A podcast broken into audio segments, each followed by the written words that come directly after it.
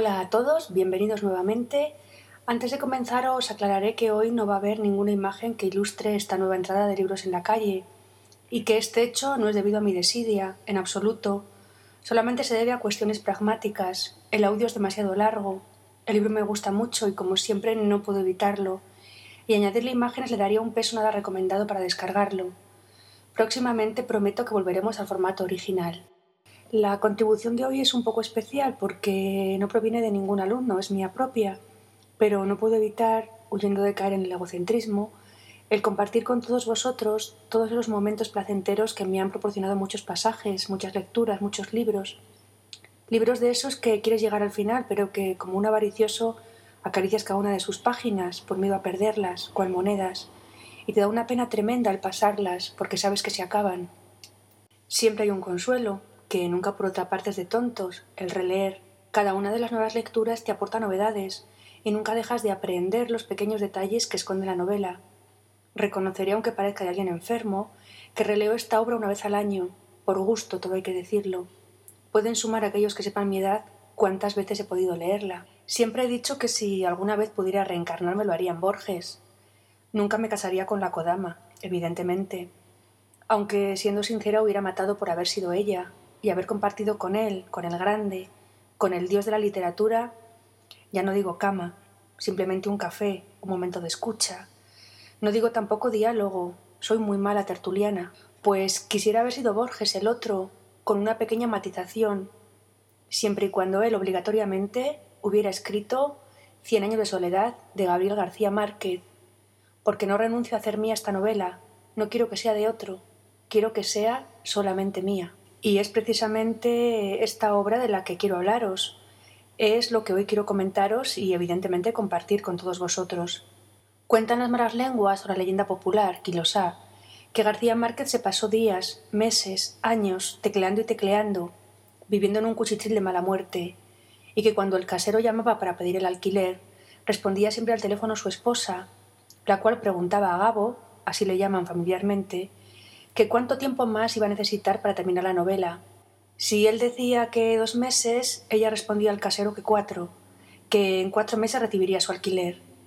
Después cuentan, y alimentando ese carácter romántico de los escritores pobres, que cuando fue a enviar la novela no tenía el suficiente dinero para pagar el peso del envío y tuvo que partirla por la mitad, con el hándicap de que se equivocó y envió las páginas finales. Aún así lo llamaron a las semanas para decirle que su novela iba a salir al mercado con una tirada de publicación más que irreverente. Esta historia no deja de ser una leyenda, o eso al menos creo yo.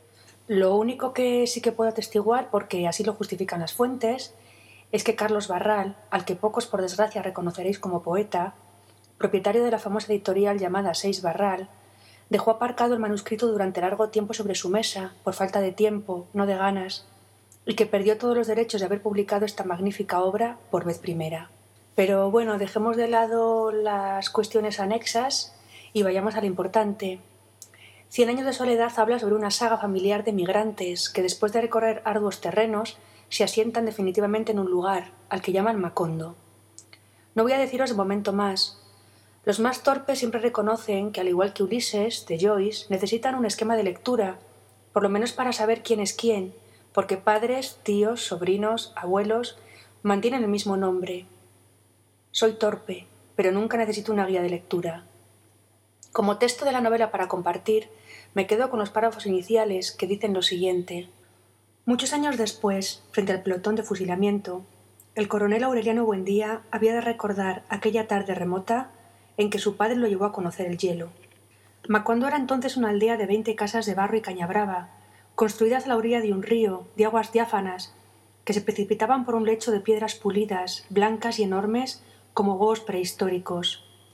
El mundo era tan reciente que muchas cosas carecían de nombre, y para mencionarlas había que señalarlas con el dedo. Todos los años, por el mes de marzo, una familia de gitanos desarrapados plantaba su carpa cerca de la aldea, y con un grande alboroto de pitos y timbales daban a conocer los nuevos inventos.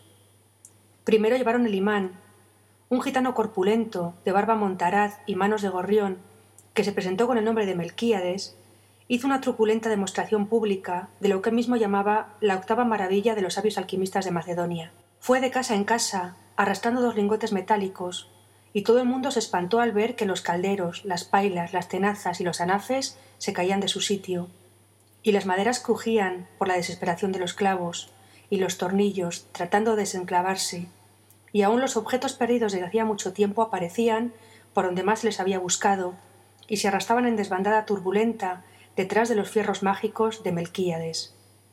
Las cosas tienen vida propia, pregonaba el gitano con áspero acento. Todo es cuestión de despertarles el ánima. He de añadir además que el personaje de Úrsula Iguarán no tiene parangón por su grandeza, su actitud y sobre todo su fuerza. Dignos de mención son además Remedios la Bella, Amaranta y Rebeca. Diréis que solo nombra personajes femeninos, aunque la novela en cuanto a género sea coral, pero yo a excepción de Aureliano Buendía, son los únicos que guardo con cariño en mi memoria.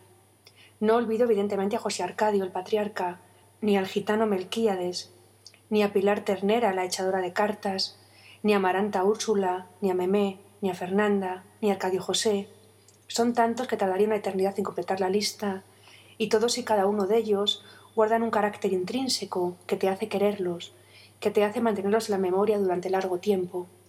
La novela es larga, 548 páginas en la edición de cátedra, que por cierto tenéis en la biblioteca, pero que cuenta con un largo estudio introductorio, se inscribe dentro de la corriente hispanoamericana del conocido realismo mágico, donde los asuntos paranormales, poderes extrasensoriales, espíritus y visiones cobran vida de la forma más natural.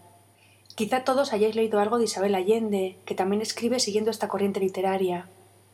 Para mí Isabel no es más que un sucedáneo de este gran escritor, García Márquez. Aún así he disfrutado con alguno de sus libros, que con el tiempo y una caña os iré comentando, aunque mejor sería que alguno de vosotros, valiente lector, se dejara caer por las páginas, por ejemplo, de Eva Luna o de La Casa de los Espíritus. Sí, de la que hay película, pero que poco o nada tiene que ver con la obra original, pues se salta una generación y mezcla los tiempos y las actividades, dando a los personajes un sentido que no tienen en el texto primigenio.